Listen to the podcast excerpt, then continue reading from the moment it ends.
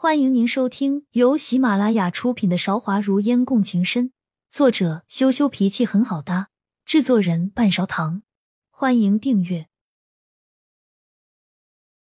第二十七章遇刺杀人上，学武低着头，什么话也不说，气氛一时沉默了下来。还是赵云主动为风雪舞解围。三哥，那什么姚大人真是烦得很。当年就缠着学武，现在还让你们两个因为他吵架。来来来，学武，你快去给三哥弹奏一曲赔罪。今天我累了，想休息，你们明天再来听吧。学武冷着脸走到帷帐里面，下了逐客令，又补了一句：“三哥，我不是因为你训我才这样，实在是这个名字勾起了我太多不好的回忆。”梦烟不知道他们说的当年的事情指什么，也不好插话，拉着于飞准备告辞了。孟姑娘，我送你啊。赵云跟在孟烟后面，笑得像个无奈。你也要走同样的路出去，就直接告诉孟姑娘，不要让孟姑娘白白承受你这一个人情。赵少义也站起身，脸色阴沉的可怕。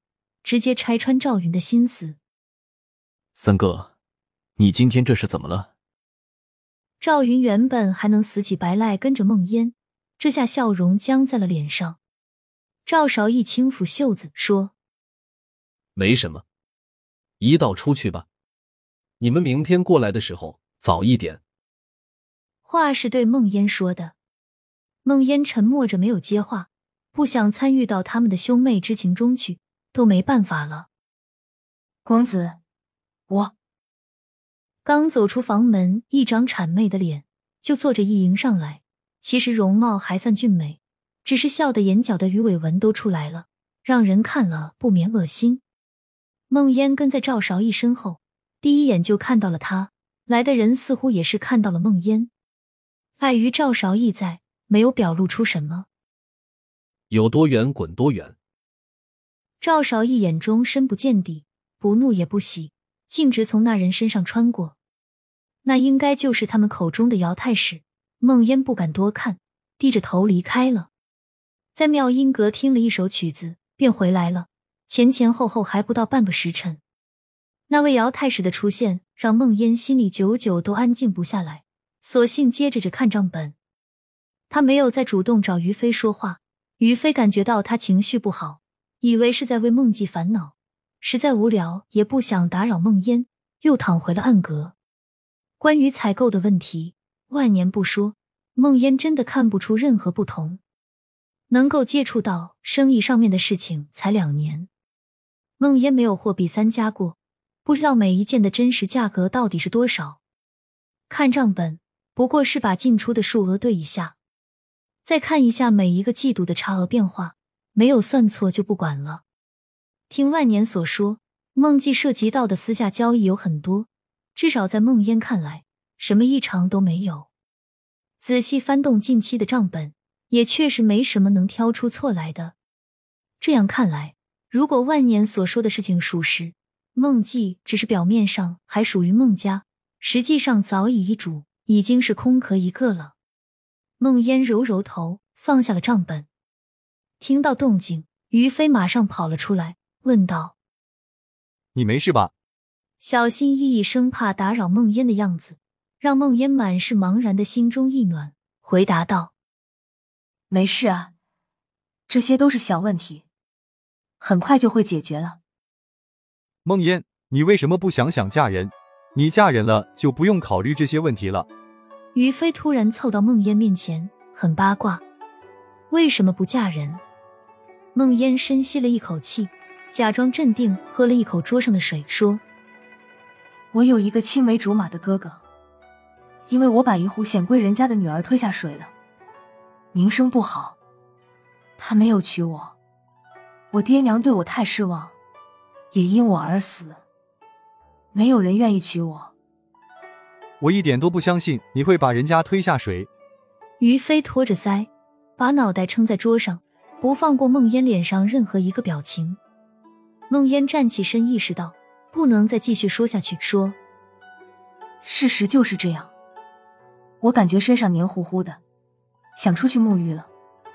你想吃什么？我给你带回来。”说到吃的，话题瞬间变得轻松愉快了很多。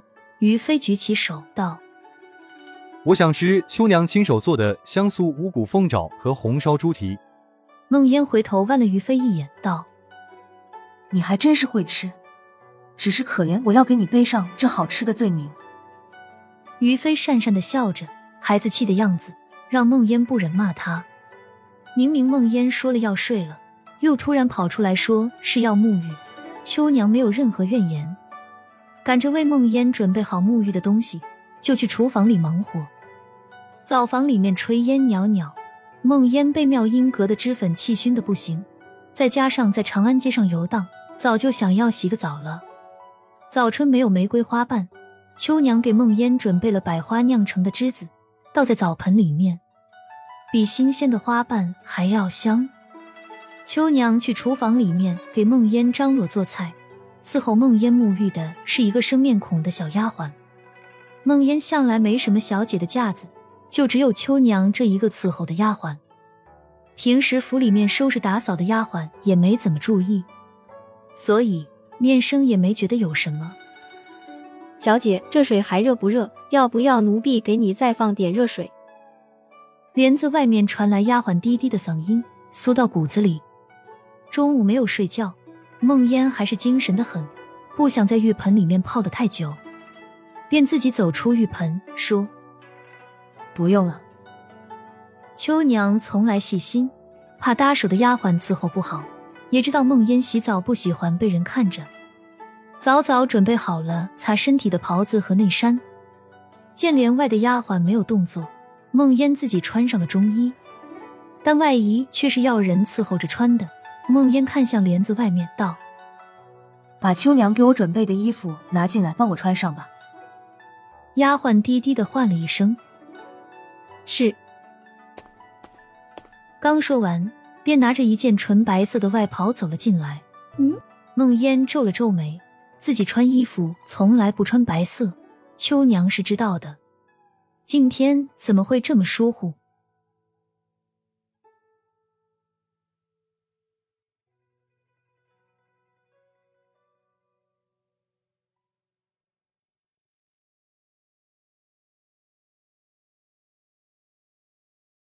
亲爱的听众朋友，本集已播讲完毕，欢迎您点赞、评论、订阅专辑，下集更精彩。